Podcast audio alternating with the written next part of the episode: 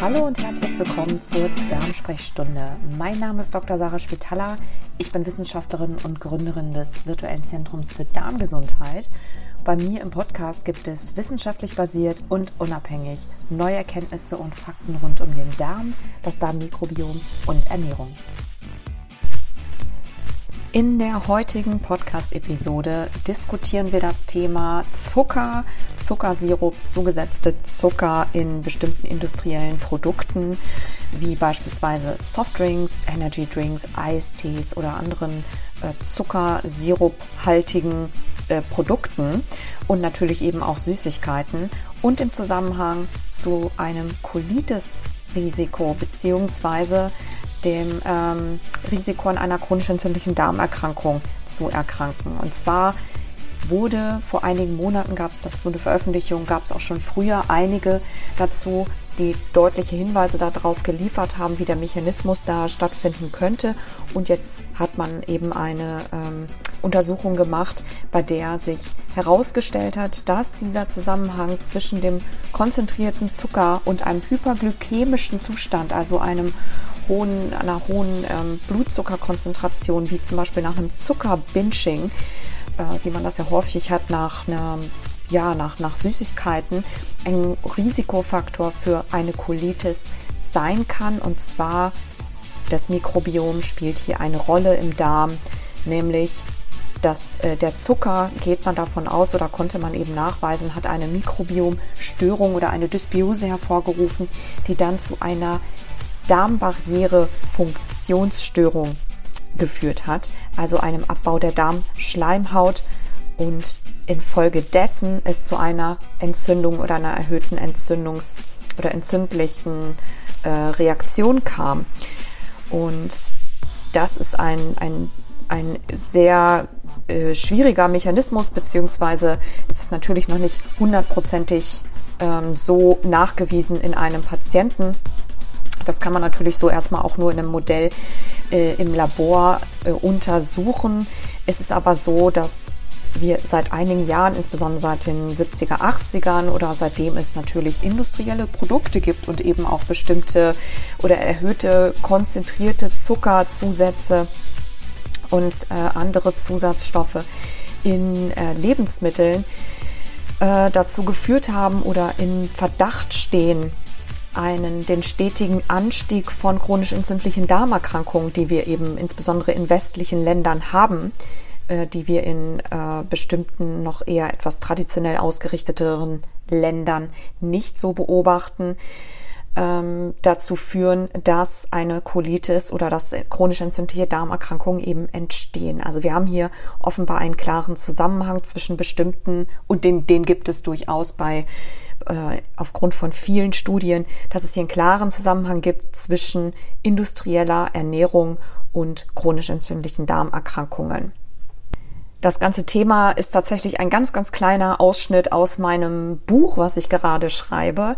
Und zwar beschäftige ich mich in diesem Buch tatsächlich mit der aktuellen Situation von chronischen Krankheiten und natürlich Mikrobiom und welche Rolle das Mikrobiom dabei spielt und vor allem aber wie eben unsere heutigen industriell verarbeiteten Produkte und unsere heutige Ernährung eigentlich das Mikrobiom beeinflussen und das Ganze natürlich Nahrungsmittelindustrie gesteuert. Das heißt, wen das interessiert, wie also bestimmte, wie also die Nahrungsmittelindustrie mit, mit ihren Produkten in dem Sinne damit daran ursächlich beteiligt sind, welche chronischen Krankheiten oder dass wir heute chronische Krankheiten haben, dass wir chronische Darmerkrankungen bekommen, ähm, dem empfehle ich auf jeden Fall jetzt schon mein Buch.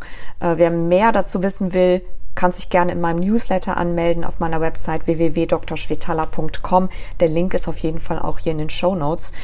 Und ähm, genau, da wird es dann Näheres zum Veröffentlichungsdatum geben, aber es ähm, wird definitiv äh, und auch eine Vorabveröffentlichung von einigen ähm, Buchkapiteln.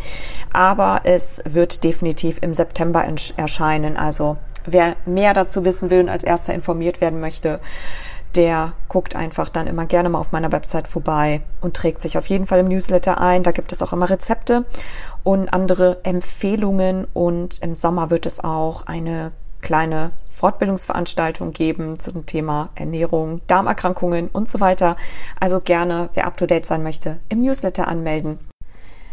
Wie eben ja schon angekündigt, kann man mittlerweile an diversen Kohortenstudien und äh, großen epidemiologischen Untersuchungen herausfinden oder herausfiltern, dass eine westliche Ernährung bestimmte Faktoren darin und bestimmte Lebensmittel, bestimmte Zusätze, also wir haben hier wirklich eine ganze Vielfalt an, an verschiedenen Faktoren, die da eine Rolle mitspielen, auf jeden Fall mitursächlich daran beteiligt sind und äh, einige davon eben auch äh, zumindest äh, korrelieren äh, an der Entstehung von chronischen Darmerkrankungen und chronisch entzündlichen Darmerkrankungen, wie in diesem Fall einer Colitis zum Beispiel. Ein Faktor dabei ist vor allem eine Ernährung mit einem relativ hohen Zuckergehalt. Das kann man beobachten ähm, an ähm, beziehungsweise da gibt es eben die Korrelation, dass äh, Colitis-Patienten oder Colitis ähm, anfällige Pers oder ja Colitis-Patienten einen deutlich erhöhten Zuckeranteil in ihrer Ernährung haben. Das Ganze ist tatsächlich noch ein bisschen kontrovers diskutiert, weil es ähm, oder insbesondere der Zuckerzusatz ist gerade bei chronisch entzündlichen Darmerkrankungen noch etwas kontrovers diskutiert. Es gibt eben auch Studien, die da nicht direkt den Zusammenhang sehen. Ähm, aber ganz besonders kritisch ist eben auch, dass vor allem Kinder mittlerweile, die normalerweise eigentlich gar nicht dafür eine Risikogruppe sind, immer mehr an chronisch entzündlichen Darmerkrankungen, an Colitis bereits jetzt schon erkranken, was ganz, ganz furchtbar ist und was eben hier mit diversen oder auf diverse Faktoren schon zurückzuführen ähm, ist und zurückgeführt werden konnte, wie zum Beispiel im erhöhten Konsum von Softdrinks oder von, von Eistees, von gesüßten Getränken. Ne? Also diese Form von Zucker, die in so einer konzentrierten Form in einem, in einem Getränk äh, man, man zunimmt, dass ähm, der Körper damit erstmal überfordert ist. Da kommen wir aber jetzt dann gleich auf jeden Fall dazu. Bei dieser ganz aktuellen Untersuchung hat man äh, im Labor einigen Labortieren tatsächlich eine oder hat man beobachtet, nachdem man denen sieben Tage lang eine äh, hochkonzentrierte Zuckerernährung gegeben hat. Und zwar in der, die darin bestand, dass man ihnen eben ähm, im, im Trinkwasser 10% Zuckerlösung mit unterschiedlichen Zuckerarten, simplen Zuckern, ja, wie Glucose, Fructose ähm, oder auch in Sucrose, also einem Haushaltszucker, ne, ähm, für sieben Tage verabreicht hat, um dann zu schauen, inwiefern das eben die das, das Colitis-Risiko beeinträchtigt. Und diese Tiere oder beziehungsweise die Tiere, ähm, in, dem, in dem Experiment, die bereits eine Prädisposition haben und hatten für eine Colitis. Ja, das kann man also genetisch äh, entsprechend so, äh, ja, ich sag mal, entwickeln, äh, diese, diese Tiere ähm, beziehungsweise die Tiere, die auch gleichzeitig oder im Anschluss daran mit bestimmten Chemikalien getriggert wurden ähm, und eine Colitis dann entwickelt haben, haben deutlich stärkere Symptome gezeigt und eben eine sehr starke Entzündung bekommen, wenn sie diese Zuckerlösung gleichzeitig im Trinkwasser hatten.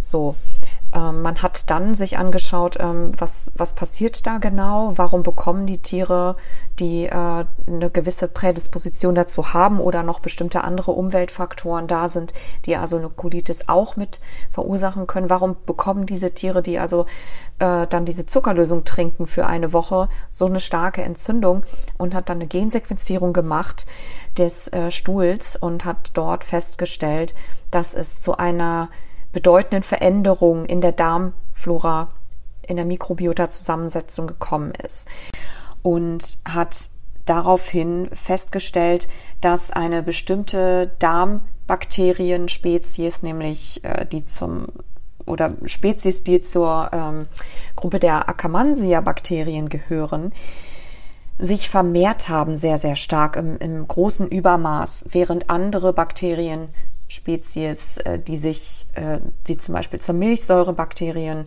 äh, und Familien gehören, deutlich weniger oder deutlich reduziert haben im Darm. Es kam also hier insgesamt zu einer Verschiebung in der Zusammensetzung. Und was dann passiert ist, dafür ist, ähm, sind tatsächlich diese Bakterien, die sich da vermehrt haben, auch bekannt, ähm, haben tatsächlich die Darmschleimhaut abgebaut. Ähm, weil die bestimmte Enzyme enthalten, die also die Darmschleimhaut ähm, ja abbauen können und was dazu geführt hat, dass die Darmschleimhaut eben die Schutzfunktion verliert. Bedeutet, eine dünne Darmschleimhaut legt natürlich dann äh, mögliche Schwachstellen frei oder eine, hat dann eine direkte Expansion, beziehungsweise Bakterien und bestimmte Bestandteile im Darm haben dann einen direkten Einfluss auf die Darmwand, was natürlich ein Risikofaktor sein kann für eine Stimulation des Immunsystems was in dem Fall passiert ist. Das heißt, es kam dann also zu einer entzündlichen Reaktion und einer zu sehr stark entzündlichen Reaktion, insbesondere wenn eben dann noch Faktoren da sind, die zusätzlich die Entzündung auch noch mit fördern. Dass die Entzündung insbesondere auf die veränderte Darmflora zurückzuführen ist, hat man dann ähm, in einem weiteren Experiment nachgewiesen. Man hat nämlich dann eine Transplantation gemacht von der Darmflora aus den Tieren, die die Entzündung hatten, in andere Mäuse, die also gesund waren und konnte dort durch diese Bakterien und diese Bakterienzusammensetzung auch in den, in den ähm, Empfängertieren eine Entzündung provozieren. Der Risikofaktor den man hier an der Stelle für die Colitis äh, herausgefunden hat, ist in dem Fall also der simple Zucker, ja, die Fructose oder Glukosemoleküle, die in konzentrierter Dosis aufgenommen werden, wie halt in Softdrinks, Energy Drinks, Cola, Eistee, Süßigkeiten etc., wie man das hier modelliert hat in dieser Zuckerlösung, die die Tiere bekommen haben, sodass die Absorption der Zuckermol dieser Zuckermoleküle nicht so schnell stattfinden kann. Das überfordert einerseits, überfordert natürlich einerseits den Stoffwechsel. Ja, es kommt also äh, zu, zu Diabetes und, äh, und Übergewicht. So, darauf gehe ich jetzt hier an der Stelle nicht ein. Wobei das auch wiederum ein, ein Faktor sein kann, der äh, für eine Darmkrebserkrankung Risikofaktor ist. Ähm, aber im Wesentlichen geht es hier darum, dass das Darmmikrobiom dadurch genauso beeinträchtigt wird. Es kommt dann eben zu einer Darmbarrierestörung, weil einfach die schützende Darmschleimhaut sich abbaut und dadurch ein erhöhtes Entzündungsrisiko entsteht. Kleiner Disclaimer hier an der Stelle, es geht hier nicht um Obst. Obst hat sich nämlich zum Beispiel rausgestellt in also gibt es keine negativen Effekte auf äh, den Darm oder das Entzündungsrisiko. Und insbesondere bei Morbus Crohn hat sich das sogar als schützender Faktor ähm, für das Risiko herausgestellt in diversen epidemiologischen Studien. Ja, also das heißt, und das insbesondere je mehr Obst also gegessen wurde. Hier an der Stelle, es geht wirklich um den konzentrierten Zucker, diese unnatürliche Dosis von einfachen, simplen, konzentrierten Zuckern in Nahrungsmitteln das war's heute mal wieder von mir.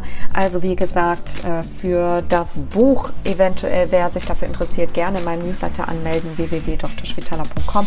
Da gibt's natürlich auch immer ganz viele äh, Rezepttipps und äh, andere Tipps zum Thema Darmgesundheit oder Darmerkrankungen. Es gibt auch einen Newsletter für Therapeuten, den Mikrobiom-Studienbrief, ebenfalls auf meiner Website zu finden. Der Link ist auch in den Show Notes und ja, für Rezeptinspirationen einfach auch gerne bei Instagram vorbeischauen unter @drschwitala. Und damit wünsche ich jetzt erstmal einen schönen Tag, ein schönes Wochenende und eine gute Zeit. Wir hören uns bald wieder.